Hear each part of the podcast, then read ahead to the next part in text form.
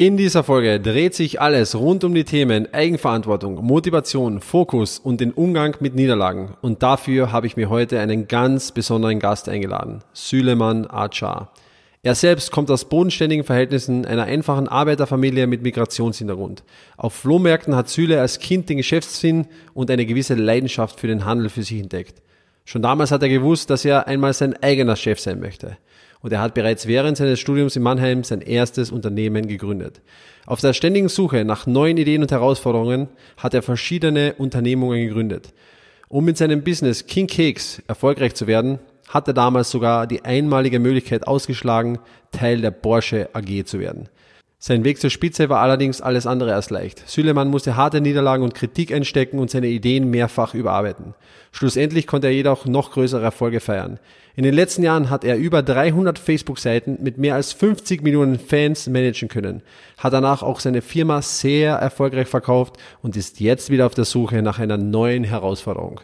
Süleyman Achar verfolgt seine Ideen und hört erst auf, wenn diese auch umgesetzt sind. Er nimmt sein Schicksal selbst in die Hand. Seine Philosophie, Niemals aufgeben, immer an sich selbst glauben und Hindernisse als Chance sehen.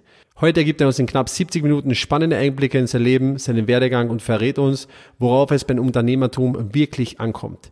Ich freue mich daher ganz besonders, Süleyman Achar, Millionenunternehmer, erfahrener Investor und Freund, bei mir willkommen zu heißen.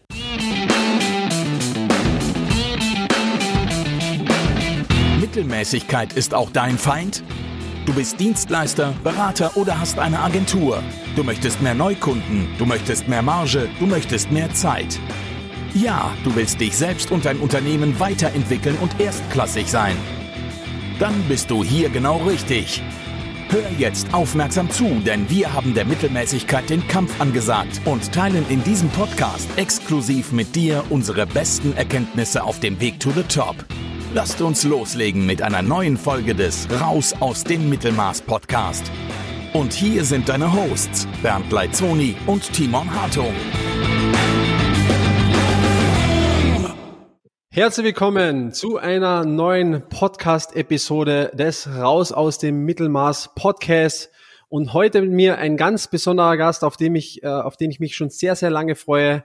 Ähm, Süleyman Achar. Süle, wie geht's dir?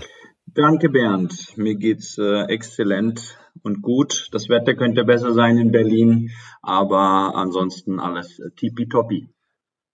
Super, ausgezeichnet. Für alle, die dich nicht kennen, Süle, wir haben ja schon ein sehr interessantes Intro über dich gehört, aber in den eigenen Worten vielleicht nochmal ganz kurz, äh, wer bist du und was machst du? Das ist äh, ganz ähm, witzig. Aktuell bin ich ja äh, operativ arbeitslos, wie du weißt. Ähm, ähm, und äh, kümmere mich sozusagen um meine aktuellen Investments und als äh, Business Angel ähm, bin ich ja auch noch äh, tätig. Deshalb ähm, habe ich gerade Zeit, äh, um mich selber auch neu aufzustellen. Als neugieriger Unternehmer bin ich ja auch viel unterwegs und schaue mir gerade neue Sachen an. Und ähm, genau, so ein bisschen neugierig, ähm, auf der Suche nach neuen Investitionen, auf der Suche nach neuen operativen Tätigkeiten, auch äh, für mich als ähm, Unternehmen und Gründer und ähm, aktuell äh, auch als Business Angel sozusagen äh, unterwegs, äh, um meine Beteiligungen ähm, ja, stärker zu kümmern und einen Fokus drauf zu haben. Ja, sehr, sehr spannend und ich glaube, äh, deswegen passt du da auch perfekt in unserem äh, oder zu unserem Podcast-Titel äh, raus aus dem Mittelmaß, denn du bist eigentlich da angelangt, wo schon, ja, wo viele vielleicht irgendwann mal anlangen wollen und hast jetzt nochmal the Next Step oder nochmal eine, eine Opportunity, da was zu machen. Also du bist definitiv schon raus aus dem Mittelmaß, da werden wir später ein bisschen drauf zu sprechen kommen, wie deine Milestones bis jetzt waren und bist jetzt in dieser wahrscheinlich auch schöne Situation, dass du sagst, okay, jetzt äh, äh, fokussiere ich mich mal neu, erfinde mich neu, habe meine Investments, mache meine Dinge, aber habe jetzt die Möglichkeit, wieder ganz was Neues zu starten, von Null an mit frischen Elan und fr mit frischem Wind zu starten, oder? Absolut. Und das ist auch äh, immer mal wieder wichtig, sich auf äh, neue Dinge zu fokussieren und zu konzentrieren. Ähm, mein letztes äh, Projekt ging jetzt seit 2014 bis äh, 2000 20. Also ich habe im Juni 2020 sozusagen mein letztes Projekt äh, beendet ähm, und ähm, Da ist auch immer mal wieder frischer Wind gut und neuer Input gut. Und da muss man sich auch mal wieder aus seinem eigenen, aus seiner eigenen Komfortzone auch wieder mal rausbewegen äh, und auch mal nach links und nach rechts schauen, was passiert gerade, was sind die Trends, ähm, wo entwickelt sich auch gesellschaftlich äh, das alles hin, auch der Markt, äh, in dem ich äh, aktuell gerade unterwegs bin, der Markt, in dem ich vielleicht äh, mal unterwegs sein will etc. pp. Und äh, das ist gerade ganz spannend und äh, ich genieße das tatsächlich und ähm, nehme mir da jetzt auch meine Zeit. Cool, cool, absolut cool. Über deinen Werdegang ähm, ähm, werde ich dich gleich nochmal interviewen. Vorher nochmal kurze Icebreaker-Frage. Süle, ich möchte gern von dir wissen, eine kuriose Sache, die nicht jeder über dich weiß. Eine kuriose Sache, die nicht jeder über mich weiß, ist zum Beispiel, dass ich ähm, zu meiner Studentenzeit äh, mit Matt Damon feiern war, weil ich äh, zusammen mit ihm am Set stand zu äh, Born Supremacy. Herrlich, unfassbar. Da, da muss ich jetzt noch ein bisschen nachbohren. Das finde ich natürlich schon sehr kurios und äh, ich glaube, hat nicht jeder mal erlebt, dass er mit, mit, mit dem in Abfeiern war. Wie, wie war das? Also war das cool? Ja, der war sehr lässig und, und entspannt. Äh, wir haben, ähm, ich hatte das äh, Glück, äh, ihn am Set kennenzulernen als Komparse in einer Szene, wo nur acht Komparsen gebraucht wurden für ein, zwei Tage.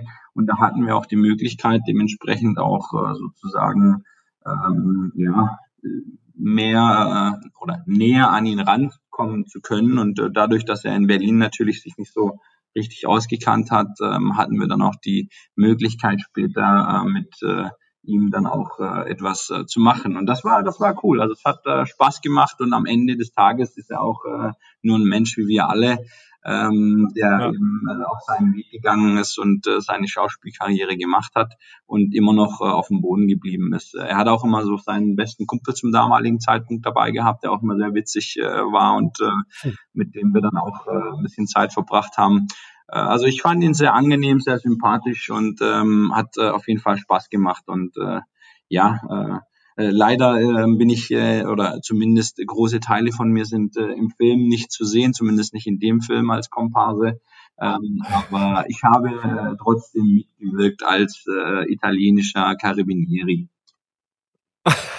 Das finde ich natürlich sehr lustig, dass du auch der italienische Carabinieri warst, ähm, da du ja eigentlich auch Türke bist. Äh, ja, aber anscheinend hat es für Hollywood dann gepasst, ja. Genau, es war halt der südländische Touch. Ich werde ja auch ähm, öfter eigentlich eher als, äh, sag ich mal, Italiener ähm, irgendwie angesprochen. Ähm, von dem her hat das, glaube ich, ganz gut in die Rolle gepasst. Aber cool. ich hatte ja auch schon äh, sozusagen als Komparse durfte ich auch schon mit Vollbart als ähm, äh, osmanischer Krieger sozusagen Seite von Arnold Schwarzenegger ähm, bei 80 Tage um die Welt äh, neben ihm stehen. Da sieht man mich tatsächlich auch öfter. Ähm, also von dem her die, Süd die südländischen Rollen, äh, die hat man mir dann äh, so ein bisschen äh, zugespielt äh, und äh, zu meiner, sag ich mal, äh, Nach-Zivi-Vorstudie oder während des Studiums äh, Zeit hatte ich natürlich auch Zeit, um solche Dinge zu tun und äh, auch äh, ja hat auch Spaß gemacht. Cool, also ja, ich, ich mittlerweile kenne ich dich ja schon ein, ein, eine Weile, aber das äh, war mir bis jetzt tatsächlich auch neu, dass du da auch schon in Filmen tatsächlich mit solchen Größen mitgewirkt hast. Echt cool. Süle, wir wollen ein bisschen auf deinen Werdegang eingehen und ich würde gerne ein bisschen wissen von dir, äh, wie bist du gestartet nach deiner Hollywood-Karriere? Äh, was waren so die Milestones bis jetzt? Du hast ja gesagt, du hast jetzt gerade ein, ein sehr großes Projekt auch abgeschlossen, hast jetzt nochmal so einen Neustart. Aber wie war denn dein Werdegang? Ähm, wo bist du gestartet? Und ja, was waren eben genau diese, diese Meilensteine, wo du einfach sagst, okay, das war ein wichtiger Punkt, das war ein wichtiger Punkt, äh, etc. Ähm, da würde ich tatsächlich Bernd äh, noch äh, weiter ausholen als eigentlich vor dem Studium. Ich denke, dass eigentlich äh, mein ganzer Werdegang äh, oder das, was mich geprägt hat und später auch ausgezeichnet äh, hat, auch für die für die äh, Jobs, die ich gemacht habe, ähm, da angefangen habe, äh, wo ich äh, letztlich in meiner Kindheit äh, irgendwo aus einer Arbeiterfamilie, aus einer äh, Familie, die eben ihre Ursprünge aus der Türkei hat ähm, und in Deutschland lebt und eben schauen muss, wie sie zurechtkommt. Ähm, ja, da liegen, glaube ich, eher die die Wurzeln äh, meines Denkens und meines Handelns, wenn ich mir das heute anschaue. Ich war schon relativ früh äh, mit meinem Papa auf äh, Flohmärkten und habe äh, damals sozusagen ähm, mit ihm so den, den, den Handel, äh, was kaufe ich wie ein und für wie viel verkaufe ich es an wen, habe ich eigentlich schon äh, mit äh, 10, 11, 12 äh, schon auf Flohmärkten mit meinem Papa ähm, lernen dürfen, äh, nenne ich es jetzt mal. Äh, das war wirklich eine ähm, ja, eine Möglichkeit, wo ich äh, eigentlich schon mit Handel und, und Wirtschaft äh, in Verbindung äh, gekommen bin und gemerkt habe, hey, das ist eigentlich schon ganz cool. Ähm, und das hat so eigentlich auch weiter mich ja geprägt. Ich habe zwar auch immer mal wieder in, in Jobs äh, in, in einem Angestelltenverhältnis gearbeitet. Äh, für mich war aber immer eigentlich klar, ähm, ich muss etwas tun, wo ich im Prinzip auch äh, der Chef bin, mein Chef bin und der Markt eigentlich mein Gegenspieler äh, sozusagen und nicht irgendwie ein Vorgesetzter oder ein Chef, der mir dann eben äh, Dinge oktroyiert, äh, die ich äh, teilweise für sinnvoll oder eben nicht sinnvoll halte, weil ich vielleicht auch nicht alle Informationen zu dem Zeitpunkt dann auch äh, habe. Ne, ich möchte ja im Prinzip jetzt ähm, auch nicht sagen, dass meine Vorgesetzten ähm, bisher immer schlechte Entscheidungen getroffen haben, aber ähm, oft hat man ja auch die gesamte Informationsübersicht auch nicht. Nichtsdestotrotz ähm, äh, fing das äh, so an und, und war dann auch für mich klar, dass das in die Richtung äh, geht. Habe auch während des Studiums ja schon mein erstes äh, sozusagen studentisches Unternehmen äh, gegründet mit meinem damaligen äh, Kommilitonen zusammen. Da haben wir Blickwinkel Marktforschung ähm, ins Leben gerufen und ähm, ja, Markt- und Sozialforschung für Mittelstand in Mannheim angeboten. Aha, aha, sehr, sehr interessant. Und äh, wie ging es dann weiter? Quasi, du hast da äh, die ersten unternehmerischen Touchpoints schon mit deinem Dad am, am Flohmarkt gehabt. Ja, das haben die, die meisten, glaube ich, dann auch irgendwie schon in der frühen Kindheit ein bisschen so mitbekommen. Lustigerweise ist auch genau das, was ich mit meinen Töchtern jetzt auch zu Hause ein bisschen spiele. Die basteln die ganze Zeit Sachen und mittlerweile sind sie so gut, dass sie wie, so dass sie mir äh, andauernd irgendwelche Papierbasteleien für ziemlich gutes Geld verkaufen können. Ja, also ja, ja sehr also das ist, und das ist, glaube ich, genau der Punkt, dass man eben früh irgendwie lernt, ähm, wie gewisse Dinge funktionieren, weil das äh, kriegst du halt so in der Schule leider auch nicht beigebracht. Und ähm, wie gesagt, ähm, es war eigentlich äh, ja von, von, von klein auf für mich immer klar, ich muss mein eigenes Schicksal in die eigene Hand nehmen, ansonsten wird es schwierig. Und jeder, der mich auch immer kennengelernt hat, hat auch immer gesagt, du machst das schon, du machst das.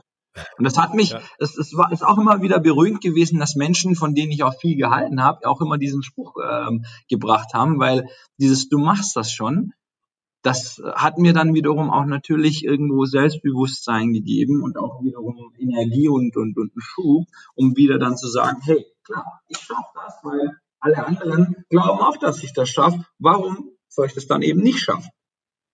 Ja, sehr interessant und du hast jetzt etwas angesprochen, was ich gerne nochmal aufgreifen würde hier, und zwar das Thema ähm, Eigenverantwortung. Es, äh, glaube ich, sind wir auch d'accord, dass es keine höhere Macht geben wird, die einem irgendwie retten wird. Und da gibt's ja auch immer so dieses Thema Angestelltenverhältnis versus Selbstständigkeit. Jeder ähm, unserer Zuhörer hat wahrscheinlich den Spruch auch schon mal gehört, ja, wie riskant äh, das doch sei und all diese Thema, Themen.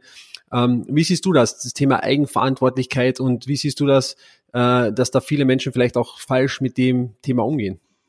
Ja, es ist halt immer so, ähm, Eigenverantwortung bedeutet natürlich auch immer, dass man mehr in der Verantwortung ist für eben die Dinge, die man tut, Dinge, die man ähm, äh, auch äh, tun muss oder soll, ähm, aber auch äh, für Dinge, die man sozusagen auch in der Zukunft ähm, hätte tun sollen. Ähm, äh, und, und dementsprechend, äh, du bist halt in deiner Eigenverantwortung, bist du halt du immer selber dein Chef. Also das fängt ja keine Ahnung, ähm, fängt ja schon eigentlich beim Arztbesuch an, wenn du irgendwie privat versichert bist äh, mit Rechnungen etc. pp. Da siehst du erstmal, was überhaupt ein Arzt irgendwie abrechnet. Siehst du ja irgendwie eigenverantwortlich, was da überhaupt eigentlich geht. Da musst du diese Rechnung bezahlen etc. pp. Ich finde, dass schon allein dieser Akt ist ein, ein Akt der Eigenverantwortung, ähm, der eigentlich zeigt, dass jeder eigentlich seines eigenen Glückes Schmiedes ist und und ähm, das finde ich ähm, finde ich äh, ja wichtig und ähm, ohne äh, Fleiß äh, geht's halt auch am Ende nicht. Das ist, glaube ich, das, was äh, mich diese Eigenverantwortung auch immer gelehrt hat, äh, ich kann nicht irgendwie äh, mich zurücklehnen und sagen, jo, ähm, dann kriege ich halt morgen mein Gehalt und dann ist gut, dann, dann fahre ich in Urlaub und dann ist alles easy, weil ich bin äh, Teil eines großen Konstrukts in einem Konzern oder in einem großen Unternehmen. Das geht halt so in der Form nicht. Man muss halt immer irgendwie auch, äh, ja, man steht immer in der Verantwortung. Und ähm, das ist etwas, entweder man, ist man der Typ dazu oder man ist es nicht. Das muss jeder für sich selber entscheiden und auch äh, rausfinden. Wenn aber man dann entscheidet, hey, ich will diese Eigenverantwortung selbst übernehmen und gehe diesen Weg, dann sind aber auch die Opportunities und auch sozusagen der Mehrgewinn viel, viel höher als eben mit weniger Eigenverantwortung. Und das ist, glaube ich, das, was mich am meisten halt reizt, eben sein Schicksal komplett, also so ein, so so ein Game Changer. Ne? Ich komme aus einer Arbeiterfamilie, aus einer Migranten-Arbeiterfamilie und ähm, habe eben mein eigenes Schicksal in die Hand genommen und Game Changing Things in my life ähm, eben äh, gemacht mit Eigenverantwortung. Ja, Richtig, richtig geil, Süle. Ähm, ich glaube, das trifft den Nagel auf den Kopf. Und wenn wir jetzt gesprochen haben von dem Thema Eigenverantwortung äh, im Angestelltenverhältnis, das gibt's ja auch bei Unternehmern. Also der, ich beobachte immer mehr Unternehmer, die sich in einer gewissen Komfortzone bewegen, äh, Risiko scheuen und ähm, ja, aber trotzdem irgendwie sich dann aufregen, dass nichts vorangeht. Also ich glaube, es ist egal, in welchem Verhältnis man äh, oder in welchen, ja, ob man in Angestelltenverhältnis ist oder ob man selbstständiger Unternehmer ist. Ähm, es hat immer natürlich auch zu tun mit Risikobereitschaft, glaube ich, und mit dem, ja, äh, Schritt über die Komfortzone hinaus. Ja, also ja, ich meine, großartige Dinge kommen natürlich nie, wenn du deine Komfortzone nicht, äh, nicht verlässt. Ich meine, das ist ja so ein abgedroschener Spruch, aber ja. das ist ja tatsächlich, also das ist ja tatsächlich so. Und ähm, äh, das ist, das, das ging mir jetzt auch nicht anders. Also ich war ja auch Teil eines Konstrukts, nachdem ich jetzt meine Firma aufgebaut habe und äh, eben auch ein Management äh, dann mit aufgebaut habe für die Firma, war ich ja auch in einer Komfortzone, die ich nicht hätte verlassen müssen. Aber ich habe sie verlassen, weil genau das ist das, was dann wiederum Unternehmer auszeichnet, Leute mit Eigenverantwortung auszeichnet, sich immer wieder selbst zu hinterfragen und immer wieder auch sich selbst irgendwie zu verbessern und, und, und äh, besser zu werden in den Dingen, in denen man tut. Und Mhm. Das ist etwas, ähm, was ich wirklich, äh, das ist eine Attitude, entweder hat man die oder man hat die eben äh, nicht. Äh, irgendwie dazwischen habe ich jetzt wenig äh, Menschen gesehen, beziehungsweise es ging dann auch oft äh, dann nicht gut, wenn äh, man eben damit nicht umgehen kann. Mhm, mhm. Jetzt warst du ja in deiner Studienzeit mit deinem ersten Business unterwegs. Äh, wie, wie hat das ausgesehen, beziehungsweise wurde das ein Erfolg und wie war dann, was war so der nächste Meilenstein dann für dich? Ja, also das war zu dem Zeitpunkt ähm, war das eine, eine coole Sache. Ich habe äh, ja ähm, an der Uni Mannheim äh, Sozialwissenschaften ähm, mit Schwerpunkt BWL und Marketing studiert und ähm, während des Studiums lernt man eben auch schon dieses ganze äh, Thema mit ähm, wie baue ich äh, Umfragen, wie kann ich im Prinzip solche Kundenzufriedenheitsanalysen etc. machen, dann aber auch statistisch ähm, äh, und methodische sehr sehr äh, gute Grundlagen.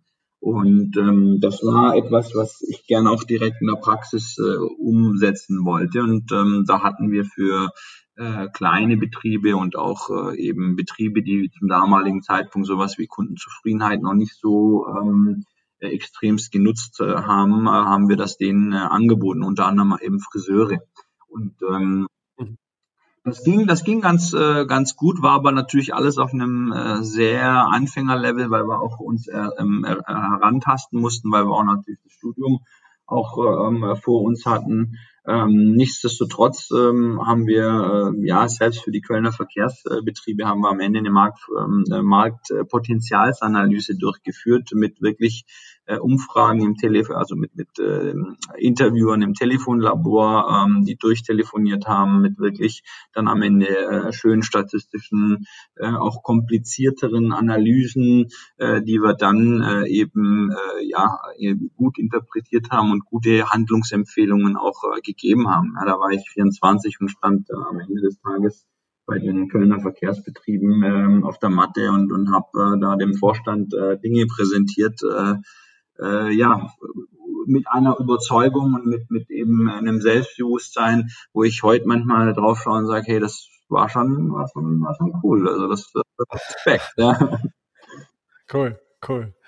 Äh, sehr spannend. Wie ging es dann, wie ging's dann, äh, also das, das Business hat dann irgendwie geendet. Ähm, wie hat es geendet und wie, was war so die nächste große Meilenstein? Das Business hat geendet, äh, das hatte ich zusammen mit meinem äh, Kommilitonen und äh, sehr guten Freund äh, zum damaligen Zeitpunkt gemacht.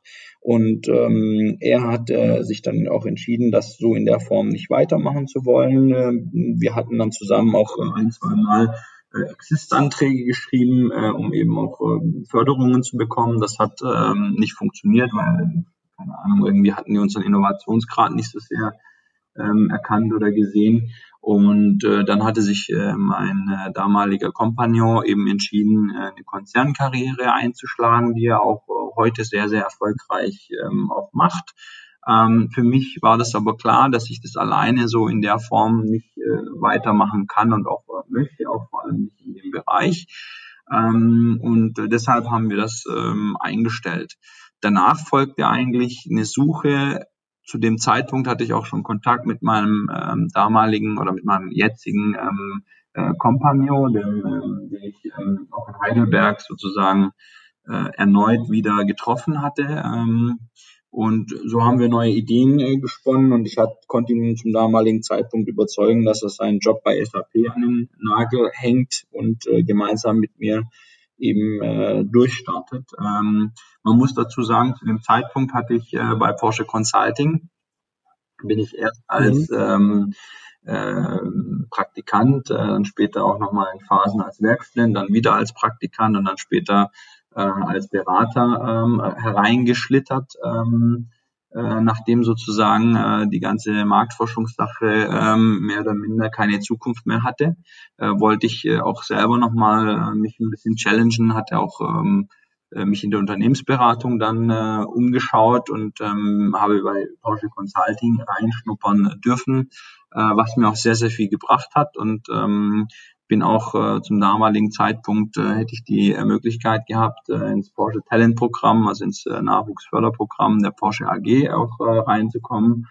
Ähm, was ich aber tatsächlich dann äh, so alles nicht weiterverfolgt habe und äh, mich entschieden habe mit meinem äh, Kompagnon, ähm, der bei SAP war, dann äh, unser Business, unser erstes äh, gemeinsames Business äh, namens King Keks ähm, eben äh, zu gründen. Und ja, zum damaligen Zeitpunkt, ich meine, äh, sowas Solides wie Porsche, ähm, und dann komme ich um die Ecke und sage, ja, ich bin jetzt King Keks. Ähm, Du hast also Porsche AG gegen King Keks getauscht, alles klar. Das war schon absurd, genau. Also das, äh, da haben viele in meinem Umkreis auch gedacht, jetzt, jetzt dreht er völlig, jetzt dreht er völlig ab. Das ist jetzt nicht, dem ist nicht mehr zu helfen. Das hat auch Auswirkungen gehabt auf äh, meine Familie. Mein äh, Papa hat über ein äh, Jahr lang mit mir auch äh, nicht gesprochen, weil für ihn ist einfach ähm, Mercedes, Bosch, Porsche, das sind einfach große Namen, die auch ähm, äh, ja, die, die, die etwas Unerreichbares für jemanden wie uns, ne, aus, aus der Arbeiterschicht mhm. kommend, aus dem Migrationshintergrund ähm, äh, kommend, etwas äh, sehr äh, Wertvolles, dass ich dann nicht weiterverfolge oder nicht so in Anführungsstrichen in seinen Augen ernst nehme. Das hat natürlich zu Konflikten geführt, aber ähm, ich habe tatsächlich ich habe dran geglaubt und ich habe an mich geglaubt. Ich habe ähm, ja auch die Idee zum damaligen Zeitpunkt, ähm, ja, Ideen kommen und gehen. Ähm, wir haben ja dann auch etliche Modelle auch durchprobiert, also auch die erste Idee, auch das ist vielleicht wichtig jetzt nochmal an deine Hörer ähm, die, die Ideen, äh, die gibt's immer wieder und, und äh, am Anfang hat man mal so eine initiale Idee, von der man vielleicht besessen ist und das ist auch gut so, dass man besessen ist. Ansonsten würde man ganz viele verrückte Dinge vielleicht nicht tun, indem man sagt, ich beschäftige mich so lang mit einem Thema. Aber ähm, die Ideen sind am Ende nicht entscheidend. Entscheidend ist Mindset und im Prinzip, ob ich dranbleibe und eben nicht aufgebe. Und das haben wir getan. Wir haben nicht aufgegeben, weil King Keks hat so in der Form nicht funktioniert. Wir haben dann ähm, quasi im Facebook-Marketing uns äh, stärker äh, eben ja mit, mit Facebook-Marketing uns stärker beschäftigt, haben dann neue Wege gefunden, haben dann äh, eine Art Agentur, eine Art Performance-Agentur äh, gegründet, ähm, oder, oder Geschäft, angefangen, Geschäfte zu betreiben wie eine Agentur. Ne? Das war jetzt keine Entscheidung, wo wir irgendwie sagen, so jetzt gründen wir eine Agentur und jetzt äh, machen wir dies und jenes, sondern es hat sich sozusagen aus den Kundengesprächen und damaligen Projekten mit King Keks äh, entwickelt, wo wir dann gesagt haben, so jetzt äh, müssen wir das irgendwie ein bisschen anders benennen und äh, auch andere Leistungen noch mit anbieten, so dass wir eben am Markt äh, auch dementsprechend wahrgenommen werden, eine andere Positionierung ähm, eben an. Ja, und äh, Süle, ich möchte da nochmal zurückzukommen. Du hast etwas ganz, ganz Entscheidendes gesagt äh, und das möchte ich gerne nochmal ein bisschen herausarbeiten. Äh, eine Idee ist mehr oder weniger nichts wert ohne die Umsetzung und die Umsetzung lebt natürlich auch von dem, äh, du hast gesagt, Mindset und von dem Dranbleiben. Und ich glaube, das ist nochmal etwas, das ganz, ganz entscheidend ist. Jeder Mensch steht jeden Tag mit irgendwie fantastischen Ideen auf. Äh, aber nur die wenigsten schaffen es auch, gerade in der Welt, in der wir heute auch leben, mit so viel Ablenkung, so viel shiny Objects, ja, wie man das so schön sagt, äh, den nötigen Fokus auf eine Sache zu bringen. Ja, würdest du schon sagen, auch das ist äh, einer der großen Erfolgsgeheimnisse, also diese Resilience, ja, Rocky Balboa hat ja vielleicht auch mal gesagt, it's not about how hard you can hit, it's about how hard you can get hit. Also dieses, wenn jetzt mal irgendwo eine Blockade kommt, da auch mal drüber zu steigen, dran zu bleiben und diesen Fokus darauf zu setzen. Würdest du sagen, das ist ein großer Teil deines Erfolgs auch? Ja, also absolut, Bernd. Also da sprichst du etwas an, was, ähm, wo ich schon Gänsehaut kriege, wenn, wenn, wenn, wenn wir drüber sprechen. Also einstecken können. Fuck, wir haben richtig, richtig eingesteckt. Wir haben oft auch eingesteckt. Also das ist, das ist, äh, manchmal sitzt du da, hast irgendwie ganz viele Sachen probiert, da hat so viel jetzt irgendwie Herzblut, Arbeit, Schweiß, Tränen, vielleicht auch Geld, ja, auch vielleicht auch größere Summen an Geld äh, reingesteckt und, und äh, bis irgendwie kurz vorm Ende, ähm, es, du hast Selbstzweifel, solche Dinge, die kommen. Und die werden auch immer wieder kommen. Nur der, der im Prinzip dann, ja, ich möchte nicht sagen cool, aber der im Endeffekt das wegstecken kann und trotzdem dran bleibt und eben nicht aufgibt, der wird am Ende auch siegen. Und es ist nicht, und das kann ich dir ja auch sagen, wir sind gestartet mit einer Idee und haben am Ende sechs, sieben Mal äh, das Ganze umgeworfen bis überhaupt irgendwie Erfolg oder zumindest Ansätze von Erfolg irgendwo da ähm, waren. Und dafür habe ich wirklich viel geopfert. Ja, also ein Teil meiner Haare kann man heute noch sehen, dass, dass, dass, die, dass, dass die geopfert sind. Und das hört sich immer, immer, äh, so sage ich jetzt mal, plakativ und irgendwie so ein bisschen, ähm, ja, äh, ja, keine Ahnung, ist so ein bisschen abgedroschen auch wieder. Aber dieses wirklich dranbleiben und immer wieder immer wieder, immer wieder, immer wieder dafür zu kämpfen, dass man das, was man irgendwie sich vorstellt und wenn auch alle irgendwie um, um einen herum sagen, hey, Alter, du bist irgendwie, das, das wird nicht funktionieren, das funktioniert nicht, habe ich dir 500.000 Mal gesagt, davon sich nicht ablenken zu lassen, sondern seinen Weg weiterzugehen, das ist hart. Und wer das hinkriegt, der kriegt es auch raus, wie dein Titel ja schon sagt, ähm, raus aus dem Mittelmaß. Ja, und ich, äh, du hast da jetzt noch was sehr Interessantes gesagt. Sechs, sieben Mal habt ihr das ganze, diesen ganzen Business Case umwerfen müssen, um das überhaupt mal zum Funktionieren zu bringen. Und ich glaube, man kann jetzt einfach mal sich selbst hinterfragen, äh, wo habe ich eine Idee verfolgt und habe da nach den ersten ein, zwei Versuchen irgendwie das Handtuch geworfen und dann wieder das nächste interessante Ding angenommen. Und äh, du hast eine äh, spannende Sache auch noch gesagt, du hast ganz viel geopfert, nicht nur deine Haare, sondern ich glaube auch ganz viel Opportunität. Das ist ja auch so ein Thema, das man nicht vergessen darf.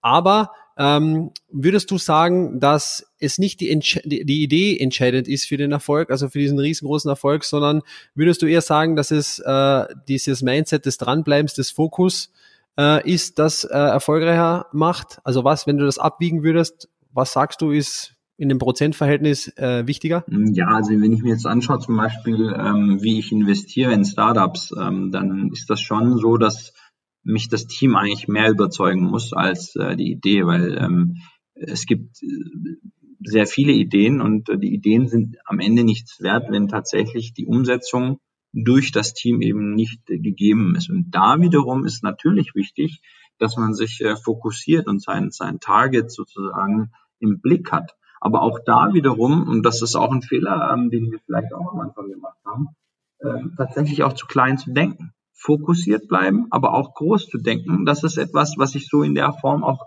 ja auch von meinem Werdegang ja auch nicht irgendwie mitbekommen hatte oder nicht in die ähm, Wiege gelegt bekommen habe. Das quasi irgendwo sich immer wieder klar zu machen, zu fokussieren und aber auch dann in deinem Fokus, in der Idee sozusagen groß zu denken, das ist etwas, was sehr, sehr wichtig ist. Eine Frage genau, genau, zu diesem Thema. Ähm, du hast ja gesagt, okay, das hast du eigentlich nicht in die Wiege gelegt bekommen. Woher stammen denn diese ähm, Überzeugungen, die du im Laufe, Laufe der Jahre angehäuft hast? Hattest du irgendwie Mentoren? Wie wichtig waren Mentoren? Also woher, woher kam das eigentlich? Ich glaube, dass das äh, Mentoren sehr, sehr wichtig sind. Du brauchst immer Leute, die dich an der Hand irgendwie nehmen, die Erfahrung haben, die auch irgendwie schon gewisse Dinge schon durchgemacht haben und ähm, ja auch auch irgendwie ein Vorbild sein können. Ja, vielleicht nicht in allen Bereichen des Lebens, aber zumindest in Teilen ähm, des Lebens, dass man auch also man kann auch verschiedene Vorbilder oder auch Mentoren haben.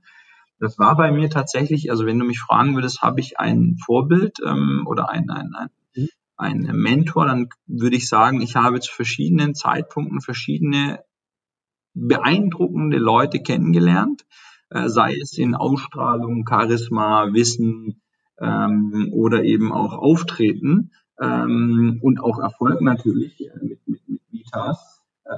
Aber so ein besonders, also ich habe jetzt nicht einen fixen oder eine fixe Person, von der ich sagen würde, das ist jetzt mein Vorbild, genauso möchte ich sein, sondern es war eigentlich zu verschiedenen Lebenszeitpunkten verschiedene Menschen, die ich in meinem Leben getroffen habe und eben dann auch äh, ja auch auch gemeinsam ähm, äh, durch Gespräche, durch auch vielleicht gemeinsame äh, Unternehmungen dann auch äh, gewachsen bin. Und das ist, glaube ich, auch sehr wichtig. Auch gerade meine Persönlichkeitsbildung ähm, die hat, ähm, denke ich, auch stark damit zu tun, dass ich einfach Leute getroffen habe zum richtigen Zeitpunkt an richtigen Orten, die mich auch weitergeführt haben. Sehr spannende Sache. Ich meine, ist ja auch, ähm, kennt man vielleicht auch, du bist der Durchschnitt der fünf Menschen, mit denen du am meisten Zeit verbringst. Und äh, bewahrheitet sich da natürlich in gewisser Art und Weise. Aber die entscheidende Frage ist eigentlich, wie trifft man diese Menschen? Also ähm, wenn jetzt der Zuhörer denkt, ja, das ist schön, dass du da einfach, nennen wir es mal Glück oder wie auch immer, diese Menschen getroffen hast, von denen du beeinflusst worden bist.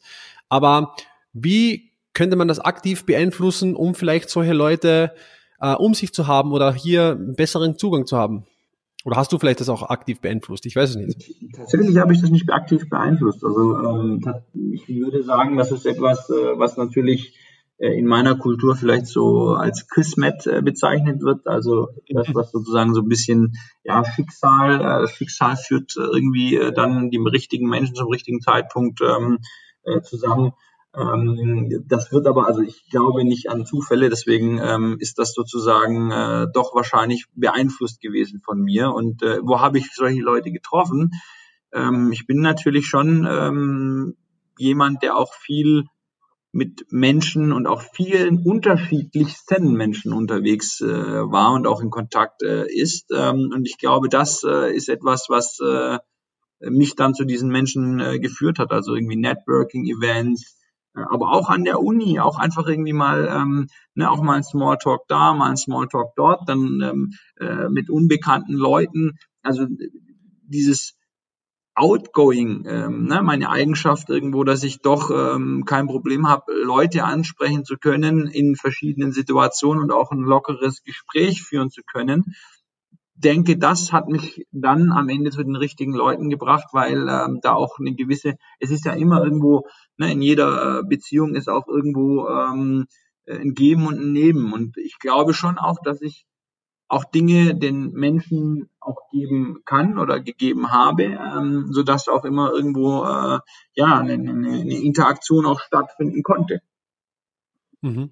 Sehr spannend. Also das Outgoing genutzt, möglichst viele Kontakte gemacht, weltoffen zu sein Und ähm, dass das wiederum natürlich zu den interessanten Personen führt, ist ja theoretisch auch statistische Relevanz. Ja, wenn du mit 200 Leuten sprichst, ist vielleicht dann einer dabei, der dich irgendwie weiterbringen kann. Ähm, aber das fand ich nochmal spannend, also dass äh, wirklich aktive Outgoing und das Offene, um eben auch diese richtigen Menschen zu finden, äh, mit denen man vorankommt. Sehr ja, soll ich da nochmal einhaken äh, darf, äh, Bernd. Das, Gerne. Das ist genau ja auch das, was ich irgendwie immer ähm, bei Unternehmern sehe. Leute, die im Prinzip positiv denken. Ne, das ist ganz wichtig. Ich gehe raus, treffe irgendwie Leute und plötzlich verändern sich Dinge, weil ja, weil ich auch irgendwo eine positive Grundstimmung, eine positive äh, Grundstimmung sowohl in Menschen als auch in, in, in Dingen oder auch in Ideen reinbringe, weil am Ende es ist nichts ähm, ähm, Unmögliches dabei. Ne? Also man, man, man, man kann alles möglich machen. Nur man muss dran glauben und man muss auch diese positive Einstellung mitbringen. Das hat ganz viel mit Mindset zu tun, auch beim irgendwie rausgehen und auch die Leute ansprechen. Sehr spannend. Ja, absolut. Also ich teile die Meinung dazu 100 Prozent. Und klar, jeder Mensch ist gerne mit anderen positiven Menschen ähm, irgendwie äh, in Interaktion und äh, ja, hilft da vielleicht auch gern weiter, wenn man, wenn man auch das Potenzial auf der anderen Seite erkennt. Ich möchte jetzt nochmal zurück einhaken zu, deiner, zu deinem Werdegang. Das heißt, äh, äh, du hast mit deinem Kompagnon King Cakes gegründet, äh, bis dann hin in die ja, in die Facebook-Welt hingedriftet und hast gesagt, äh, sechs, sieben Mal musst du die richtig harte äh, ja, Schläge einstecken, bis ihr dann da wart. Kannst du uns dann noch mal ein bisschen abholen zu diesem Thema? Was war so, was war so das, wo du sagst, okay, jetzt sind wir so richtig hart gescheitert und was waren diese, die Erkenntnisse daraus? Ja, ich denke, unser erstes Modell, ne, wir hatten äh, so eine Art, äh, also warum hieß es King Keks? Ähm, weil wir im Prinzip einen Glückskeks an Leute verschicken wollten, die an einer Verlosung teilnehmen zu einem bestimmten attraktiven Objekt, also eine Art Lotterie und ähm, das hat so in der Form nicht funktioniert. Und ehrlicherweise ähm, haben wir eins unterschätzt. Ähm, man muss da, glaube ich, auch krasser unterwegs äh, sein, dass man sagt, okay, äh, man hat zum Beispiel bei Lotterien eben keine, also oder wenig Limits und äh, nimmt quasi auch dann ähm, äh, das Geld von Leuten mit, die dann irgendwie da eine gewisse Suchtfalle äh, etc. pp haben. Da haben wir relativ schnell ausgefunden, das ist nichts für uns. Auf so, auf so ein Modell haben wir auch keine Lust und ähm, es hat auch nicht am Anfang auch nicht richtig gezündet. Das, was wir uns sozusagen gedacht haben, so ein bisschen positive Glückskekssprüche irgendwie per SMS zu verschicken und gute Laune zu verbreiten, das ist nicht Lotterie. Deswegen, das hat äh, nicht, das hat so nicht funktioniert. Mhm. Und also das würde ich schon sagen, das war wahrscheinlich so äh, auch direkt am Anfang und dann zack, eine richtig krasse, einfach herbe Niederlage und dann bist du ja erstmal so, fuck, was mache ich jetzt? Was mache ich ja. jetzt? Also es ist ja irgendwie, und alle haben es dir ja gesagt. Alle haben es dir gesagt. Ja. alle kamen und sagen, ich wusste es doch, schau, ich wusste es doch, ja. ganz genau.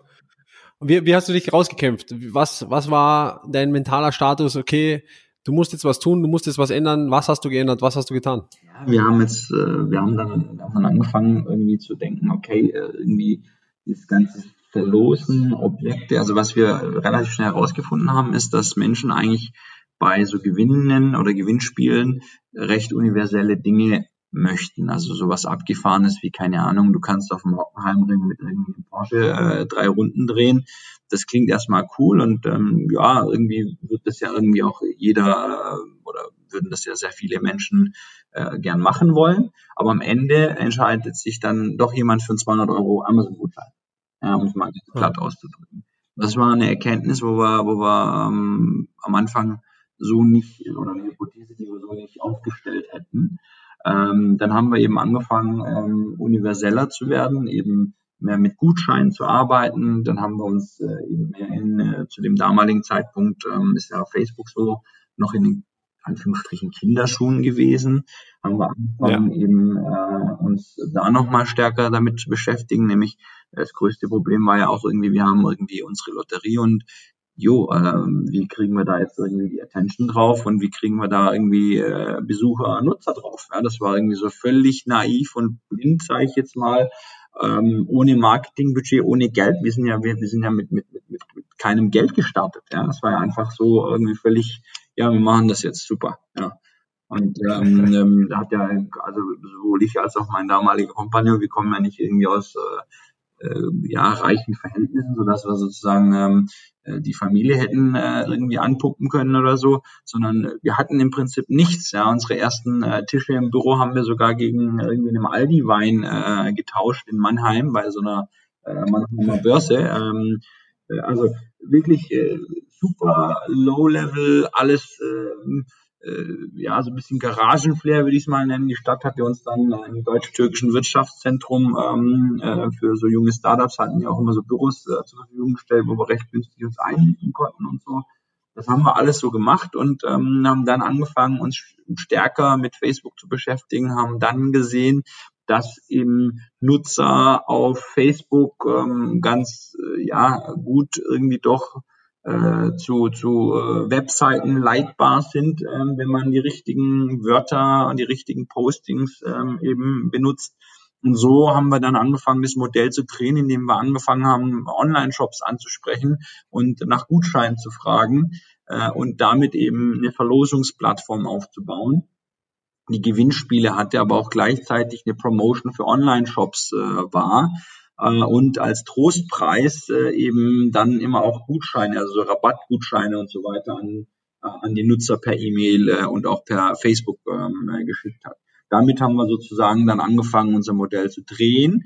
Und äh, tatsächlich im ersten vollen Jahr hatte ich ähm, alleine Cold Calls gemacht mit über 200 erfolgreichen Deals, die ich dann eben mit Online-Shops eingetütet habe, die dann auch bezahlt haben. Und Sehr cool. Genau. Sehr cool. Das heißt, äh, auch hier vielleicht uns mitnehmen, ähm, wieder dieses aktive Outgoing, was wir schon mal besprochen haben, Cold Calls ist ja etwas, wo sich wahrscheinlich vielen die Haare aufstellt. Und mein Gott, ich kann da jetzt äh, nicht irgendwen anrufen, um das zu tun. Aber wenn es notwendig ist, dann muss man das auch tun. Und ich glaube, äh, als auch ein äh, entscheidender Faktor, weil das Telefon in die Hand zu nehmen und auch wirklich mal jemanden anzurufen. Viele verstecken sich da hinter hinter E-Mail, hinter hinter den Computer und äh, ja beachtlich, dass du 200 Deals abschließen konntest nur mit Cold Calls. Äh, wie viel musst du da anrufen, um so einen Deal äh, zu erlangen? Weißt du das noch ungefähr? Weiß ich tatsächlich so nicht mehr, aber das war äh, im ersten Jahr war das äh, mit den 200 äh, Deals. Ähm, dann haben wir angefangen sozusagen auch Mitarbeiter einzustellen und ähm, eben Konzepte und auch ähm, das, äh, ja, die Sales-Produkte dann auch äh, zu bauen und auch weiterzugeben.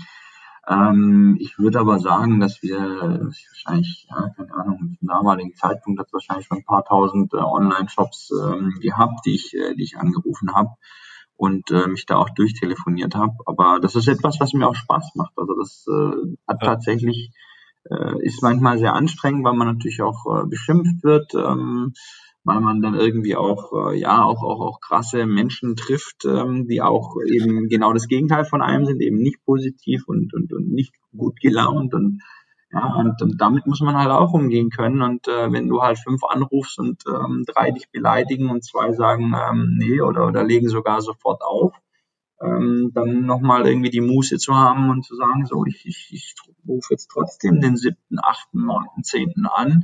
Ähm, einer wird schon dabei sein. Ja, das ist etwas, was äh, ein brutales, am Ende ja ein zähes Geschäft ist, aber durch diesen Weg muss man gehen. Nicht jedes Produkt verkauft sich einfach und äh, ist auch vielleicht erklärungsbedürftig. Gerade wir hatten ja ein Produkt, was irgendwie so auch keiner so richtig kannte zum damaligen Zeitpunkt. Ja, dann musste man das irgendwie von Adam und Eva irgendwie ähm, erklären und trotzdem sagen, guck mal, das ist der Mehrwert für dich. So kannst du irgendwie deinen dein, dein Online-Shop besser promoten äh, etc. pp. Und ähm, da aber echt wieder dran zu bleiben und zu sagen, ich rufe trotzdem den achten, den neunten, den zehnten an, auch wenn irgendwie die Neuen davor mich irgendwie abgewimmelt haben oder auch sogar beschimpft haben. Ja, weiter. Und trotzdem mit der richtigen Stimme, mit der richtigen Einstellung, mit der richtigen Positivität ranzugehen und sagen, hey, jetzt könnte es vielleicht doch klappen. Das ist, glaube ich, die ja. Kunst am Ende dabei. Und ich ziehe jetzt eins raus, ähm, du hast es genau äh, jetzt nochmal schon schön wiederholt, diese Attitude zu haben, trotzdem noch happy zu sein und sagen, okay, den, jetzt rufe ich den Zehnten an, bin immer noch positiv und gut gelaunt und sagen, hey, hier ist der von das und das und wissen Sie schon XYZ. Ich glaube, genau das ist das Thema und da sind jetzt wieder, landen wir wieder bei dem Thema äh, schnell aufgeben. Ja, vielleicht muss man einfach mal 20 Menschen aktiv anrufen oder Businesses anrufen, bis der erste mal überhaupt Interesse zeigt. Aber dann ist es halt einfach notwendig äh, und darf da nicht seine Attitude verlieren und äh, ja, schon wieder landen wir da im Persönlichkeitsthema. Möchte ich jetzt aber noch auf ein anderes Thema eingehen und zwar hast du gesagt, da habt ihr die ersten Mitarbeiter eingestellt und ich weiß ja, du hast ja ganz, ganz viele Mitarbeiter äh, geführt ähm, du wirst uns dann wahrscheinlich jetzt genau gleich die Zahlen nennen. Gib unseren Zuhörern, die jetzt aktiv auch Mitarbeiter haben, vielleicht nochmal deine Erkenntnisse aus der Mitarbeiterführung, was hier falsch läuft, was gut läuft, wo du sagst, okay, da habe ich eigentlich schon krass was gelernt. Ähm, das würde mich mal sehr interessieren. Ja, also ich habe jetzt über die Zeit, also das ähm, größte Team, was ich jetzt geführt hatte, war zu Zeiten ähm, ja, 72, 72 Leute. Ähm, und ich hatte letztens mal äh, überschlagen, auch ich habe äh, für immer, sag ich mal, äh, eben die Personaldaten und so weiter habe ich ja, habe ich ja sozusagen irgendwo mal ähm, äh, notiert gehabt. Und da hatte ich mir das mal angeschaut und da waren jetzt über ähm, 300 äh, Personen, die ich sozusagen aktiv äh, eingestellt habe und äh, ja, und einige davon sind natürlich, äh, oder viele davon sind auch wieder wieder eben äh, woanders gelandet. Ähm, Ausgestellt irgendwann, ne? sagen wir so. genau, war, also ich habe ja auch viel mit Werkstudenten gearbeitet äh, und ähm, da ist es ja ein natürlicher Prozess, sag ich mal, dass äh, Werkstudenten natürlich äh, zu dem Lebenszeitpunkt auch äh, ja auch, auch, auch irgendwo dynamisch sind. Ne? Also die, die gehen dann äh, an einen anderen Ort oder wollen dann irgendwie auch mal was anderes sehen und ähm, sind dann auch irgendwann fertig mit dem Studium äh, und so weiter. Ähm, die größte Erkenntnis, also nach wie vor, ähm, ist, dass äh, ich an zwei, drei ähm, ja, Dingen bei Mitarbeitern eigentlich äh, drauf schaue. Das erste, äh, oder anders gesagt, ich habe äh, von meiner Priorität, ähm, äh, wie ich Mitarbeiter einstelle, äh, die hat sich im Laufe der Zeit tatsächlich geändert. Ich war am Anfang äh, davon überzeugt, dass eben die Motivation und die fachliche Eignung ähm, eine hohe Prio haben und eben Teamfit mhm. zum Beispiel an dritter Stelle eigentlich kam. Das hat sich im Laufe der Zeit bei mir stark verändert, weil eben doch das Teamfit ähm, eine sehr wichtige äh, Rolle gespielt hat und auch nach wie vor, also ich bin nach wie vor überzeugt, dass äh, wenn jemand nicht ins Team passt, dass es dann, auch wenn fachlich sozusagen äh, sehr, sehr gut ist und auch wenn die Motivation sehr hoch ist, dass es dann langfristig eben äh, keine gute Kombination ist. Deswegen stelle ich ja. Fit an erster Stelle, ähm, wo ich schaue, hey, ist jemand äh, so äh, äh, ja Teamfit ähm, oder passt jemand so gut ins Team rein, dass äh, man mit dem auch abends mal ein Bier trinken kann oder eben nicht. Der zweite Punkt ist äh, nach wie vor ähm, Motivation. Wenn jemand eben motiviert ist, brennt und Dinge lernen möchte, dann ähm, kann man auch zum Beispiel Dinge, die in der fachlichen Eignung vielleicht noch nicht so reif sind, eben dann noch nachholen. Äh, und als drittes die fachliche Eignung, was natürlich nicht heißt, dass ich jetzt nie auf äh, die fachliche Eignung geschaut habe, sondern äh, ich meine, die, die Grunddinge sollten die für den jeweiligen Job ausgeschriebenen Fähigkeiten sollte der Mitarbeiter schon mitbringen. Ja. Und danach mhm. schaut man halt eben, was kann man da noch weiter, weiter aufbauen. Mhm. Sehr interessant, ja. Ich, ich teile diese Meinung auch. Ähm, ich glaube, unsere zwei Hiring-Aspekte sind ganz klar auch dieses Interesse am Thema. Das finde ich enorm wichtig und natürlich auch ein gewisses Auffassungsvermögen, um Dinge zu lernen. Denn ich glaube, man muss sich auch ein bisschen von diesen Gedanken verabschieden, eine Person zu finden, die das alles schon kann, was man braucht.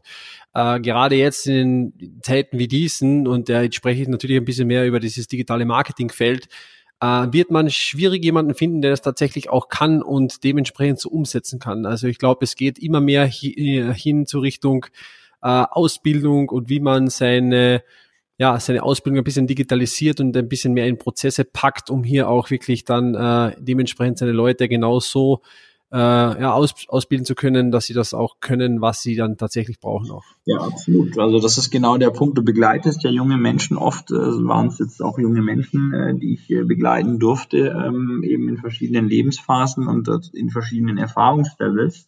Die begleitest du und, und, und entwickelst die dann auch ein Stück weit mit. Und ähm, das freut mich sehr, wenn ich jetzt heute schaue, wie viel ähm, ja, Personen ich auch in der Vergangenheit äh, zu dem gemacht haben, was sie vielleicht heute sind. Äh, da gibt es dann Leute, die dann sag ich jetzt mal, das mehr wertschätzen äh, wie andere, aber das ist ein anderes Thema. Ich äh, würde auch äh, von mir behaupten, weil du vorhin gefragt hast, wie ich geführt habe.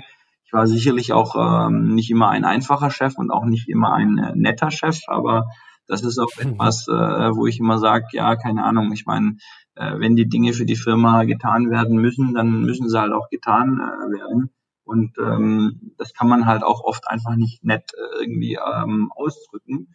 Aber ähm, eins äh, habe ich eigentlich immer versucht äh, zu sein äh, und äh, das äh, würde ich, glaube ich, nach wie vor unterstreichen. Äh, ich war immer fair und habe immer versucht, fair mit den äh, Leuten auch immer äh, eine Lösung zu finden, auch wenn ich nicht ihrer Meinung war. Mhm. Sehr spannend. Du hast auch noch ein äh, interessantes Schlagwort hier gesagt, das Thema Wertschätzung. Äh, was bedeutet denn Wertschätzung für dich und wie hast du das geregelt, dass du den dementsprechend auch die, Wert, die Wertschätzung den Mitarbeitern gegenüber zeigst? Ja, Wertschätzung ist ein sehr sensibles Thema. Also das ist auch etwas, was ich sehr ähm, für mich als auch in meinem privaten Umfeld auch äh, ja sehr sehr äh, hochhalte, weil es ist halt nicht immer alles selbstverständlich. Und ähm, der Anspruch, Dinge für selbstverständlich halten zu wollen oder auch zu können, das äh, finde ich immer oft gefährlich. Ja, das ist, äh, fängt ja beim eigenen Partner an und, und hört bei, äh, sag ich jetzt mal, am Ende den, den Businesspartnern auf. Daher ist äh, Wertschätzung ein Konstrukt, ähm, wo ich äh, sehr viel Wert drauf lege. Das setzt sich auch unter anderem eben zusammen, indem man für gewisse Dinge auch irgendwo ja, Loyalität äh, miteinander irgendwo teilt. Loyalität kann auch nur dann entstehen, wenn natürlich Vertrauen da ist. Ähm, mhm. aber auch irgendwo eine gewisse, sage ich jetzt mal, Dankbarkeit. Das war zum Beispiel bei mir auch immer der Fall, wenn mir Menschen geholfen haben, habe ich eigentlich äh, immer versucht, mich auch äh, dankbar und eben wertschätzend äh, ihnen gegenüber zu, zu äh, zeigen, auch äh, meine Loyalität. Also das ist auch etwas, was ich sehr, sehr wichtig finde. Ähm, ich würde behaupten, dass ich ein sehr loyaler Mensch bin zu meinen Freunden und engen äh, eben auch Geschäftspartnern. Und ähm, dafür versuche ich, also mein, mein Wort versuche ich auch immer einzuhalten, was natürlich für mich oft echt äh, krasse innere Dissonanzen ja. ähm, auslöst. Aber ähm, das ist etwas, was ich sehr äh, wichtig finde. Und das ist aber auch etwas, was ich dann auch von meinem Gegenüber erwarte. Und äh, da bin ich leider auch schon oft enttäuscht worden nur sehe ich irgendwie ähm, immer wieder, dass ich mein, mein Verhalten, also normalerweise ist es ja so, ähm, man macht irgendwie, man, man, man macht äh, eben etwas und dann merkt man, das führt zu nichts oder zu, zu wenig, dann verändert man irgendwann sein Verhalten. Äh, nichtsdestotrotz mhm. habe ich zum Beispiel mein Verhalten bisher nicht verändert. Ähm, ich finde immer noch, dass wenn mir jemand äh, gegenüber sehr äh, etwas getan hat, äh, bin ich sehr loyal, bin ich sehr eben auch äh, dankbar und äh, das erwarte ich äh, ein Stück weit auch von, von den Menschen, denen ich auch irgendwo ähm, wieder was Gutes äh, tue oder auch irgendwo Dinge tue, die ihr Leben auch anders gestalten. Mhm, mhm. Ja, sehr interessante Einblicke, genau äh, das soll es, glaube ich, auch sein, äh, auch das mal einfordern zu können. Ich glaube, das ist auch so ein wichtiges Punkt, ein wichtiger Punkt bei den Mitarbeitern. Ähm, es ist immer ein Geben und Nehmen und äh, letztendlich muss man das auch einfordern kennen, glaube ich, von den Mitarbeitern. Ähm, Süle, jetzt hast du gesagt, King Cakes habt ihr dann hingerissen äh, Richtung Facebook und dann hast du ja eigentlich nochmal ähm, eine eine große Unternehmung gestartet, äh, in der ihr ja relativ, oder was heißt relativ sehr erfolgreich wart. Äh, magst du uns da, da noch ein paar, ähm, ja, vielleicht Sachen erzählen darüber, äh, wenn die Achterbahn dann äh, bergauf fährt, mehr oder weniger? ja, die, die sage ich jetzt mal, ähm, wissen, wie der Algorithmus von Facebook funktioniert oder sich damit äh, früh genug auseinanderzusetzen, war, denke ich, einer meiner großen Bonuspunkte zum damaligen Zeitpunkt und teilweise ist es ja heute noch so, dass man sagt, jo, äh, hier der Social Media Kasper, ähm, das, also äh, zu dem Zeitpunkt 2010, 2011 und so, das war ja richtig krass. Ja? Auch gerade im Schwabenländle, wenn du da irgendwie nichts mit Auto und, und irgendwie was Solides machst, dann war das ja irgendwie auch, äh, man das irgendwie nicht so richtig verstanden. Und das war aber tatsächlich wiederum meine Stärke. Ich habe mich früh genug mit diesem Kanal auseinandergesetzt. Ich habe relativ früh ein Gefühl dafür entwickelt, wie gewisse Dinge funktionieren, habe dann aber auch äh, sehr schnell erkannt, wie man mit äh, eben Zahlen, mit KPIs arbeitet und ähm, das hat dann auch geholfen, eben äh, mit äh, meinem, äh, meinem äh, Projekt, was äh, dann seit 2014 bis eben äh, jetzt äh, Juni, Ende Juni 2020 ging, ähm, dann auch zu dem gemacht hat, äh, was es war. Also ich habe zusammen mit meinen Gründerkollegen ähm, den größten Social Publisher Deutschlands aufgebaut, indem wir eben sehr viele ähm, Facebook-Communities mit über 50 Millionen Fans ähm, in über 300 Fanpages zusammen äh, kumuliert haben äh, und eben über ein sehr ähm, iteratives, ähm, eben äh, softwaregetriebenes äh, Publishing-System ähm, hier äh, auf diverse Webseiten dann Besucher äh, generiert haben. Ja, wir haben äh, für große Verlage gearbeitet. Wir haben große Verlage mit sehr, sehr viel eben äh, Besuchern ähm, äh, äh versorgt, nenne ich es jetzt mal. Wir haben den Inhalt genommen äh, von, von verschiedenen Magazinen, die wir dann auf Facebook sozusagen in unseren Communities gespreadet haben und dadurch dann wieder mehr Besucher auf den jeweiligen äh, Websites der Verlage generiert haben. Und das war ein Modell, was zum damaligen Zeitpunkt ähm, äh, fast alle Verlage auch total unterschätzt haben und auch gar nicht so richtig, äh, also gar nicht so richtig fassen konnten. Ja, das war im Prinzip, bevor ähm, auch überhaupt äh, heftig mit seinen ganzen Clickbait-Themen und und und ähm, ja mit dem ganzen System auch irgendwo ähm, an den Markt gegangen ist. Ja, wir waren schon vorher eigentlich unterwegs ähm, und hatten äh, in Deutschland ähm, Facebook zu einem Kanal gemacht, wo große Verlage, Medienhäuser eben dann äh, Traffic generieren konnten. Und das äh, würde ich schon sagen, dass das ein sehr, sehr erfolgreiches Modell ist, nach wie vor. Also das äh, ähm, würde ich äh, so äh, nicht sagen, dass sozusagen Facebook jetzt in Anführungsstrichen tot ist. Das ist ein sehr nach wie vor sehr stabiles äh, ähm, Modell. Man kann mit guten Inhalten eben den Facebook-Algorithmus immer noch so ähm, äh, ja, gestalten, dass äh, man da auch belohnt wird und auch mit vielen Klicks eben Nutzer generieren kann. Ähm, genau, und das äh, hat uns zu dem am Ende gemacht, ähm, was äh, ja die, die Firma ausgezeichnet hat. Also recht früh zu erkennen, äh, wie der Algorithmus auf bestimmte Themen, auf bestimmte Titel, auf bestimmte eben auch ähm, Teaser reagiert und das äh, so zu nutzen, dass man dann eben Traffic für diverse Webseiten generiert. Ja, extrem spannendes Thema. Ich meine, 50 Millionen Facebook-Fans habt ihr über viele Jahre lang aufgebaut, betreut, 300 Seiten und da massiv an Traffic geschoben. Ja, wahrscheinlich war im deutschsprachigen Raum jeder, keine Ahnung, fünfte Klick, der irgendwie von euch beeinflusst. Also das muss man sich natürlich mal auf der Zunge zergehen lassen. Ihr wart dann sehr, sehr erfolgreich und habt äh, diese Firma dann auch über ja über eine Strecke mit Begleitung würde ich mal sagen dann auch verkauft ähm, sehr erfolgreich wie war da das Gefühl dann für dich? Wie wie hast du dich da gefühlt äh, wo du gesagt hast okay jetzt ist quasi dieser Deal da es wurde verkauft ähm, was was waren so deine Emotionen dabei? Ich habe mich natürlich sehr gefreut ne, dass es ähm, wenn, wenn oder ein, ein Unternehmer ein Projekt äh, aufbaut und äh, eben dann groß macht und dann an vielleicht äh, noch einen größeren äh, Player eben verkaufen kann oder, oder mit integriert in sein äh, bestehendes System, ähm, dann ist das ein sehr gutes Gefühl. Also das, ich war stolz auf mich, ich ähm, habe mich sehr gefreut äh, über den Erfolg und ähm, habe dann im Prinzip auch so ein Stück weit natürlich auch äh, den Leuten, die auch so an mich nicht geglaubt hatten, auch irgendwo natürlich äh, ja innerlich auch immer wieder gesagt, ja, es ist eigentlich die Genugtuung, wobei dann viele auch gesagt haben, ja, ich wusste immer, dass du das irgendwie erreichst. Das äh, dreht sich ja dann relativ schnell, ja.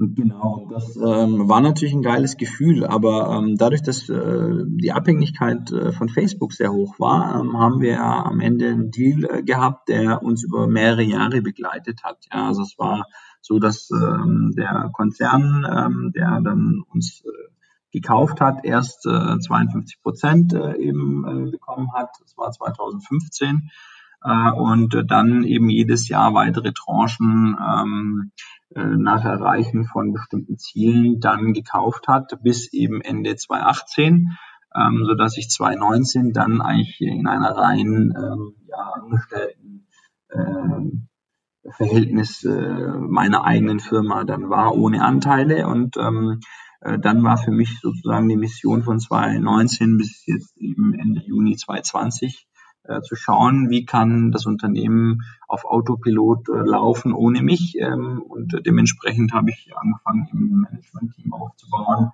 äh, und ähm, ja, Nachfolger zu positionieren, die das dann jetzt auch äh, sehr erfolgreich übernommen haben und äh, weiterhin eben äh, gut betreuen und auch in den Konzern stärker integrieren. Sehr, sehr interessant und ich glaube, jeder, der sich äh, mit dem Thema Facebook, äh, Social Media etc. auseinandergesetzt hat, ähm, wird jetzt wissen, dass zwischen 2015 und 2019 äh, extreme Schwankungsbreite bei Facebook, geherrscht hat. Also da kamen ja einige ähm, ich würde mal sagen, Limitations von Facebook. Man hat auf keinen Fall diese Reichweite mehr gehabt. Und du warst ja dann diese Person, die da eigentlich auch verantwortlich dafür war, äh, dass die Zahlen auch dementsprechend erreicht wurden, weil ihr ja auch nach, so wie du richtig gesagt hast, nach den Metriken gemessen wurden, bezahlt wurdet. Äh, und ich glaube, da kommen wir wieder hin zu diesem Thema, Fokus, Problemlösung, dieses eine Thema und auch wenn alle sagen, das geht nicht und es gab extrem viele Menschen, die auch ich kenne, die genau zu diesem Zeitpunkt ausgestiegen sind aus diesen ganzen ähm, Social Games, sagen wir mal so, und gesagt haben, okay, Facebook funktioniert nicht mehr. Ähm, da, da, da schließt sich der Kreis wieder, oder? Genau, also das ist, glaube ich, auch das, was mich auszeichnet, dass wir uns immer wieder neu erfunden haben. Das ist etwas, was so immer out of the box, dieses out of the box Denken und auch immer wieder Dinge zu hinterfragen und neu zu gestalten. Ähm, das, das, das, das war, das, das, das bin ich. Das ist etwas, was ich im Prinzip auch gut kann. Äh, und äh, das hat uns auch geholfen, über die Jahre hinweg eigentlich im stetigen Wandel zu bleiben und natürlich den Fokus auch immer darauf zu haben, hey, was passiert denn jetzt gerade mit dem Algo? was macht denn da Facebook schon wieder? Welche Veränderungen passieren denn da gerade? Das im Fokus zu behalten und wirklich auch in seiner Nische zu bleiben und das auch bis zum Ende quasi auch durchzuführen. Ne? Also das ähm, hat mich am Ende, denke ich, mit äh, eben meinen ähm, Kompagnons und mit meinen Gründerkollegen äh, irgendwo ein Stück weit ausgezeichnet, ähm, da auch immer dran zu bleiben und im stetigen Wandel zu sein. Ja, dann könnte man ja direkt sagen, dass das die Fähigkeit eigentlich auch ist, die dich äh, ja, weit über Mittelmaß äh, positioniert hat oder die dich befähigt hat, hier auch nicht nur Mittelmaß zu sein, äh, sondern auch wirklich äh, ja, Global Player mehr oder weniger. Ähm, hast du für unsere Zuhörer einen Tipp, wie sie das vielleicht ein bisschen mehr forcieren können oder was sie da tun können, um vielleicht da äh, ein Stück weit zu denken wie du? Ja, am Ende, ich glaube, das sieht man ja jetzt auch mit dem ganzen Corona-Thema. Dinge, ja. die wir für selbstverständlich erachtet haben, sind plötzlich nicht mehr selbstverständlich. Die gesamte Gesellschaft, alle Dinge, die wir so als äh, irgendwo äh, ja auch auch gesetzt sehen. Ne? Das ist jetzt, ich komme ja aus dem Schwabenland, was ja eben in dem Automobilbereich auch ähm, stark ist, sehr viele Arbeitsplätze auch dahinter hängen. Aber auch da hat man ja gesehen, dass so ein Player wie Tesla ähm, das Ganze äh, Konstrukt auch irgendwo ins Rütteln gebracht hat und auch irgendwo ähm, der ein oder andere vielleicht auch mal ein bisschen ins Wankeln kommt. Was ich damit sagen will, ist, es ist ein stetiger Wandel. Die Gesellschaft entwickelt sich schneller, dynamischer. Ähm, dadurch, dass wir im Prinzip vernetzter, digitaler sind, passieren Dinge einfach viel, viel schneller. Und ähm, mein Tipp ist eigentlich da, immer an den Dingen dran zu bleiben und sich nicht zu versteifen auf einen Weg, weil dieser Weg, der wird halt kurvig, der wird halt steinig, aber da muss man drüber hüpfen, da muss man eben auch die Kurve irgendwie anders mal nehmen, äh, aber trotzdem weitergehen und seinen Weg machen. Und auch diesen Wandel, von dem Wandel, von dem Change, sich nicht abbringen lassen oder äh, äh entmutigen lassen. Kann auch mal sein, dass man in eine Sackgasse läuft, aber dann muss man irgendwie dann wieder zurücklaufen äh, und äh, die Abbiegung wieder, wieder anders versuchen. Mhm, mh. Sehr, sehr interessant. Gibt es eine Routine, Süle, die du täglich oder wöchentlich machst, ähm, die dir hilft, ähm, da ein bisschen leistungsfähig zu bleiben oder beziehungsweise da auch, äh, ja, so wie du jetzt richtig gesagt hast, an diesen Dingen dran zu bleiben und diese Entwicklung auch ein bisschen zu beobachten? Ja, tägliche Routine ist natürlich ähm, klar, ich habe äh, bestimmte, sage ich jetzt mal, ähm, ja, sportliche Aktivitäten. Ähm, das äh, habe ich jetzt mit der Zeit auch für mich äh, festgestellt, dass wenn mein Körper nicht funktioniert, mein Geist eben auch stark drunter leidet. Ich würde nach wie vor sagen, dass ähm, äh, ja, sportliche Aktivitäten, um auch mal abzuschalten und dann wieder Fokus aufnehmen zu können, sehr wichtig sind.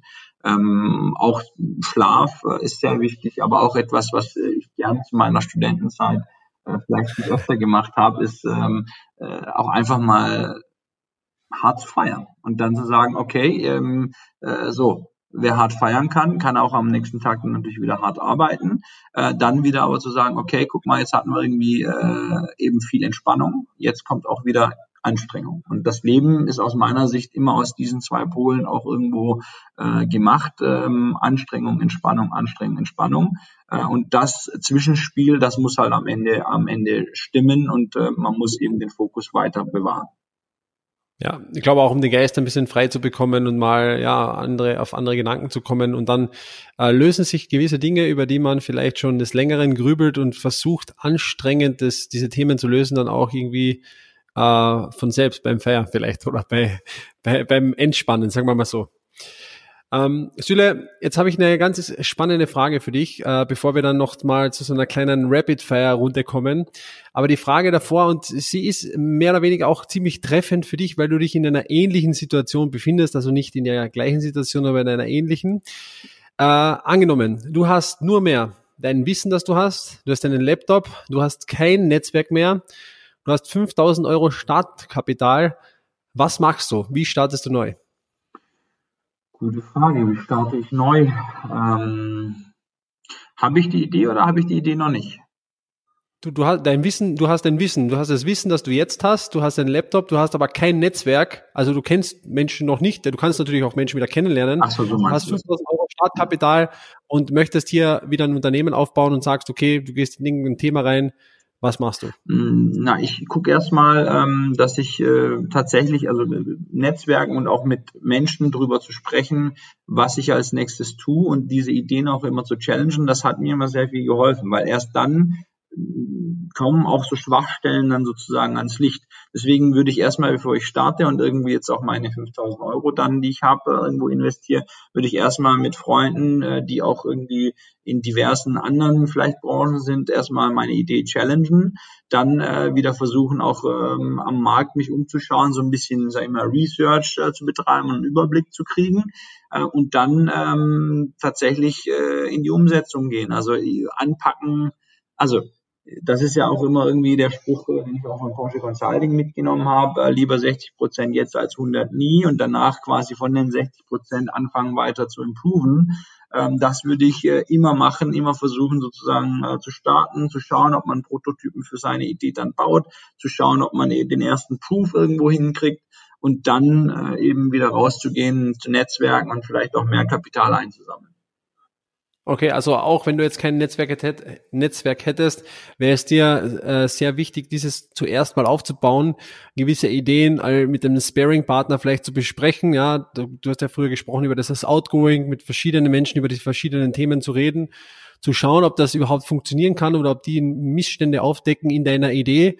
Und dann würdest du reingehen und sagen, okay, äh, better done than perfect, 60 Prozent jetzt starten und dann am Weg äh, improven. Absolut. Also das, äh, auch wenn man jetzt äh, niemanden äh, kennt, dann versuchen irgendwie sich so an Stammtischen, an Gründerstammtischen oder an Gründerevents teilzunehmen, auch mal mit anderen Leuten, die in einer ähnlichen Situation sind, ähm, äh, über, da, über die Idee zu sprechen. Äh, das finde ich schon wichtig, äh, dieses, dieses äh, Dinge zu challengen, Dinge äh, zu, mit, mit, mit anderen als Sparingspartner irgendwo ähm, ja, Vor- und Nachteile irgendwie zu diskutieren.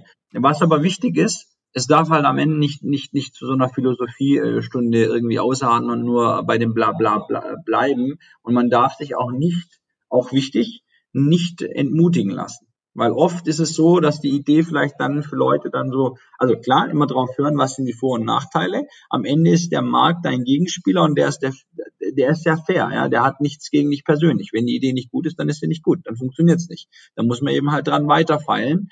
Ähm, aber wichtig ist da halt auch nicht sich äh, entmutigen zu lassen. Mhm, mh. Alles klar.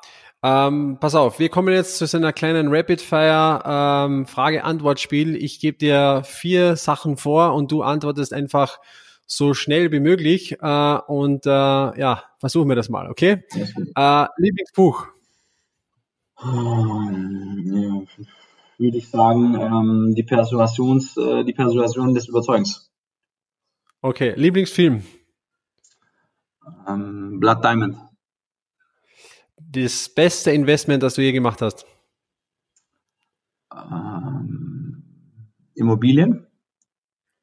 Der beste Business-Ratschlag, den du jemals bekommen hast, du hast nur eine Möglichkeit. Besser 60 Prozent als 100 nie. Sehr gut. Alles klar. Super. Danke. Das hat super gut funktioniert und hat auch den Kreis geschlossen von den ganzen Themen, glaube ich, die wir heute besprochen haben. Also ich nehme extrem viel mit aus diesen, diesen Gesprächshülle. Es war, es war richtig, richtig cool. Ähm, ich wiederhole noch ein paar Themen, über die wir gesprochen haben. Wir haben über gesagt, über Ideen sind eigentlich nichts wert, wenn du äh, nicht umsetzt, so wie du jetzt genau gesagt hast, 60, besser 60 Prozent jetzt als nie. Ich glaube, dieses Thema Fokus, was wir gesprochen haben, ist sehr, sehr wichtig. Also diese Resi Resilienz, da dran zu bleiben, auch mal, wenn mal ein Rückschlag kommt und dann weiter zu tun. Ich nehme auch diese sechs bis sieben Mal mit, die ihr euer Business umstellen habt müssen, bis es dann so funktioniert hat, dass es wirklich auch sehr, sehr gewinnbringend war. Äh, wir haben gesprochen über das Thema Motivation, wir haben gesprochen über das Thema Mitarbeiter und wie du deine Mitarbeiter geheiert hast. Äh, wir haben über Niederschläge gesprochen, wir haben über Erfolge gesprochen. Ähm, gibt es noch irgendwas, äh, was du unseren Zuhörern noch an der Stelle mitgeben möchtest? Ich glaube, ähm, das meiste ist schon gesagt. Ich würde noch mitgeben, dass man eben doch immer irgendwo positiv die Welt irgendwie sich anschauen äh, sollte, auch wenn gerade aktuell sehr, sehr viel Wirbel äh, in der Welt ist, trotzdem das Gute irgendwo im Menschen zu sehen. Und ähm, ich glaube tatsächlich an, an äh, eine Art Karma, dass man auch eben gute Dinge tut und äh, gute Dinge dann auch wieder einem äh, ja, widerfahren ähm, und eben nicht äh, böse Dinge dann ähm, tun sollte. Ähm, genau, und eben halt dran zu bleiben und an sich selber, selbst auch ganz ähm, zu glauben. Also wenn du mit dir im Reinen bist und an dich selber glaubst, nur dann kannst du eben auch andere mitziehen, auch andere überzeugen und auch eben äh, einen langen, steinigen Weg auch gehen. Sehr, sehr cool. Danke nochmal für diese abschließenden Worte. Jetzt habe ich eigentlich nur noch eine letzte Frage, bevor ich mich verabschiede. Wo dürfen denn unsere Hörer hin, wenn sie mehr von dir erfahren wollen, vielleicht auch äh, mit dir in Kontakt treten möchten? Geht das überhaupt? Klar. Ähm, gern über LinkedIn, äh, da bin ich eigentlich, ähm, ja, eigentlich äh, gut erreichbar. Ähm, ja, also gerne mich ansprechen, wenn es irgendwie Fragen gibt, wenn es irgendwie ja auch, auch, auch Ideen gibt, äh, in die vielleicht auch investiert werden äh, darf. Das ist, glaube ich, so der beste Kanal, ähm, wo ich auch äh, reagiere und auch zeitnah auch sozusagen äh, dann auch reinschaue beziehungsweise auch antworte. Super. Süle, ich bedanke mich recht, recht herzlich für deine Zeit. Es war super lehrreich, super wertvoll, ein richtig toller Einblick äh, ja in einen Vollblutunternehmer, in eine Führungskraft, in einen Investor, der jetzt sehr viel durch hat und dem ich natürlich nur das aller allerbeste wünsche für das neue Unternehmen, das jetzt vielleicht irgendwann mal kommt, ja. Und ich wünsche dir auch natürlich ganz viel äh, Spaß an der Neufindungsphase. Ich glaube, das ist auch mal, mal was ganz, ganz Interessantes. Und äh, ja, bedanke mich nochmal recht herzlich und äh, wünsche dir äh, einen wunderbaren Tag noch. Ich danke dir, Bernd, und äh, genau, auch äh, irgendwie waren coole Fragen. Äh, ja, toll äh, auch durchgeführt und ähm, bedanke mich recht herzlich und äh, wünsche deinen äh, Zuhörern auch noch weiterhin viel Spaß äh, mit dem Podcast und ähm, genau, mach weiter so und äh, bis bald mal.